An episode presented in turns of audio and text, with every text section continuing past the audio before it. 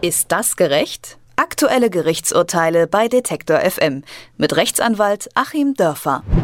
Bislang galt, Beamte dürfen in Deutschland nicht streiken. Das fanden vier verbeamtete Lehrer ungerecht und haben gegen das Verbot geklagt.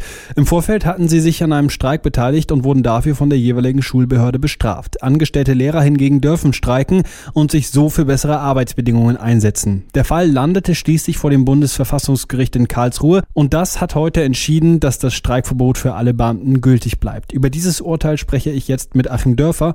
Er ist Anwalt in Göttingen und analysiert für uns jede Woche interessante Prozesse. Guten Tag, Herr Dörfer. Guten Tag nach Leipzig.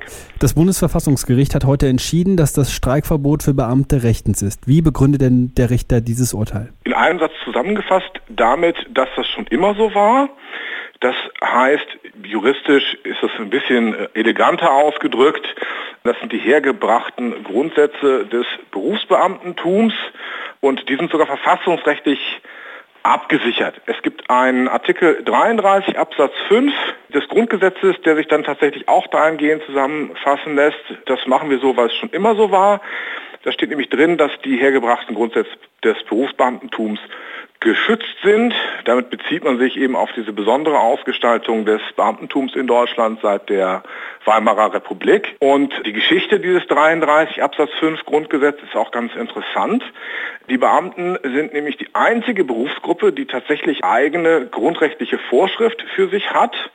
Und das kam so, die Alliierten, die Westalliierten vor allem, gingen eigentlich eher davon aus, dass das mit dem Berufsbeamtentum in Deutschland vorbei sei, weil man damit auch schlechte Erfahrungen gemacht hatte, eben mit öffentlichen Angestellten, die sehr, sehr blind dann auch den falschen Politikern folgen. Und dann gab es aber einen riesigen Aufschrei unter den ganzen vormaligen Beamten, die auch eine breite Wählergruppe darstellt. Und die haben es dann tatsächlich im Wege von Lobbyarbeit geschafft, diesen Artikel durchzudrücken. Warum?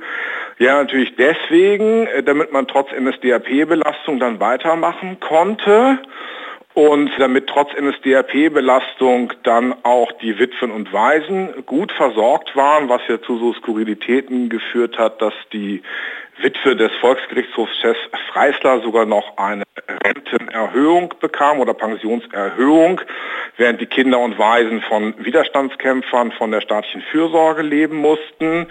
Aber da schließt sich der Kreis. Beamtenrecht heißt dann eben auch Vollversorgung, egal was.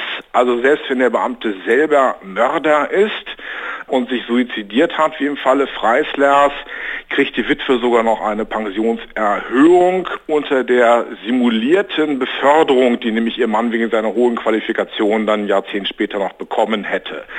Also es geht sehr, sehr weit, es geht sehr, sehr weit der staatliche Schutz, es gehen sehr, sehr weit die Privilegien, die die Beamten haben und da sagt dann eben jetzt der zweite Senat des Bundesverfassungsgerichts, wenn das die hergebrachten Grundsätze sind, sind eben die hergebrachten Grundsätze, die das Ganze spiegeln, nämlich diese totale Treuepflicht des Beamten, an denen ist dann eben auch nicht zu rütteln und die gelten dann eben auch absolut und ähm, absolute Treuepflicht heißt, ich darf nicht streiken. Jetzt ist dieses Gesetz, das haben Sie ja gerade erzählt, in seiner Geschichte, würde man heute vielleicht sagen, durchaus strittig. Warum kann man denn solche Gesetze nicht der Gegenwart anpassen? Ja, die Frage stelle ich mir auch. Wir haben hier als entscheidenden Senat den zweiten Senat des Bundesverfassungsgerichts gehabt, der eher als etwas konservativer gilt.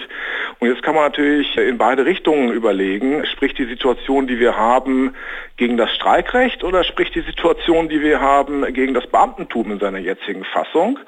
Und ich wäre da ganz bei Ihnen zu sagen, wir müssen das vielleicht durchaus mal äh, reformieren, weil ja die Argumente, die man nach 1945 hatte, die sind ja nach wie vor nicht falsch. So eine Art arbeitsrechtliche Stellung auf halbem Wege von einem normalen Angestellten zum Sklaven, das ist ja irgendwo was dazwischen. Und tatsächlich im römischen Sklavenrecht war es eben auch so, totale Arbeitspflicht, streiken durften die auch nicht, aber der Sklavenherr hatte eben eine besondere Fürsorgepflicht auch für die, für die Kinder. Und irgendwo polemisch gesagt stehen die Beamten halt dazwischen.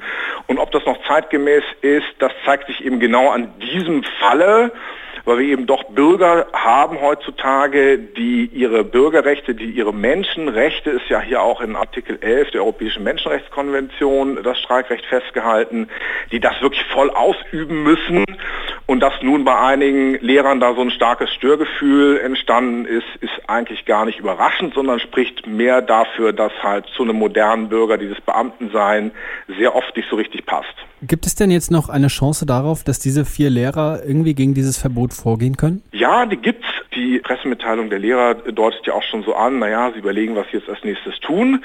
Naja, als nächstes böte sich halt der Weg zum Europäischen Menschenrechtsgerichtshof äh, an. Ich sprach ja schon an, dass also es hier nicht nur um den äh, Artikel 9 des Grundgesetzes geht, sondern auch um Artikel 11 der Europäischen Menschenrechtskonvention. Und das Bundesverfassungsgericht hat das natürlich schon vorhergesehen. Und wie so ein Fußballspieler, der so die Laufwege des Stürmers rechtzeitig kreuzt, auch schon versucht, das zu verstellen, indem sie sich nämlich praktisch genauso viel wie mit dem Grundgesetz auch schon mit der Europäischen Menschenrechtskonvention auseinandersetzen. Sie führen das so ein über den Trick, man müsse halt das Grundgesetz völkerrechtskonform auslegen und führen dann eben sehr, sehr breit schon aus, naja, das, was wir hier machen und was wir hier entscheiden und was der Gesetzgeber weiterhin entscheidet mit den besonderen Rechten und Pflichten des Beamten, das wäre auch menschenrechtskonform nach der Europäischen Menschenrechtskonvention. Klammer auf, es lohnt sich nicht für euch dahin zu gehen, Klammer zu. Ja, ob es sich lohnt oder nicht, das wird dann aber Luxemburg zu entscheiden haben und ich würde mir wünschen, der Weg dahin wird gewählt, weil es schon spannend wäre mal zu sehen, wie eben Richter, die nicht aus dieser Berufsbeamtenkultur, die spezifisch deutsch ist, kommen, wie die das sehen. Das wüsste ich gern schon mal, also ich hoffe, es geht noch eine Runde weiter.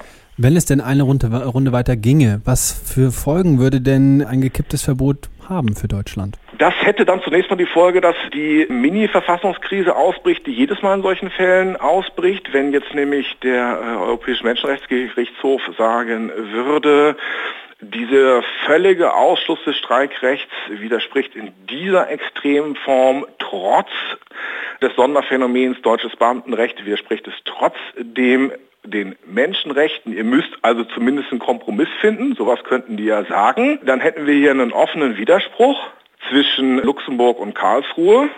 Und das ist eine Sache, die wir seit einiger Zeit kennen, weil es nämlich nichts gibt darüber, was jetzt entscheiden würde, wer nun das Sagen hat, sondern das wird im Grunde immer wieder neu ausverhandelt. Man hat ja eben auch hier gesehen, dadurch, dass das Bundesverfassungsgericht sich mit Menschenrechten schon befasst, dass sie quasi versuchen, vorab schon so ein Argumentationsarsenal Richtung Luxemburg loszuschicken. Ja, da hätte man diese beiden daneben stehenden Dinge und dann ist es eigentlich wieder an der Politik zu überlegen, wie man diese beiden Gerichtsentscheidungen, wenn sie sich dann widersprechen, widersprechen würden, was gut passieren kann, unter einen Hut kriegt. Vorerst bleibt das Streikverbot für Beamte allerdings weiter gültig. Das hat das Bundesverfassungsgericht entschieden. Anwalt Achim Dörfer hat das Urteil für uns eingeordnet. Vielen Dank, Herr Dörfer. Sehr gerne. Ist das gerecht? Aktuelle Gerichtsurteile bei Detektor FM mit Rechtsanwalt Achim Dörfer.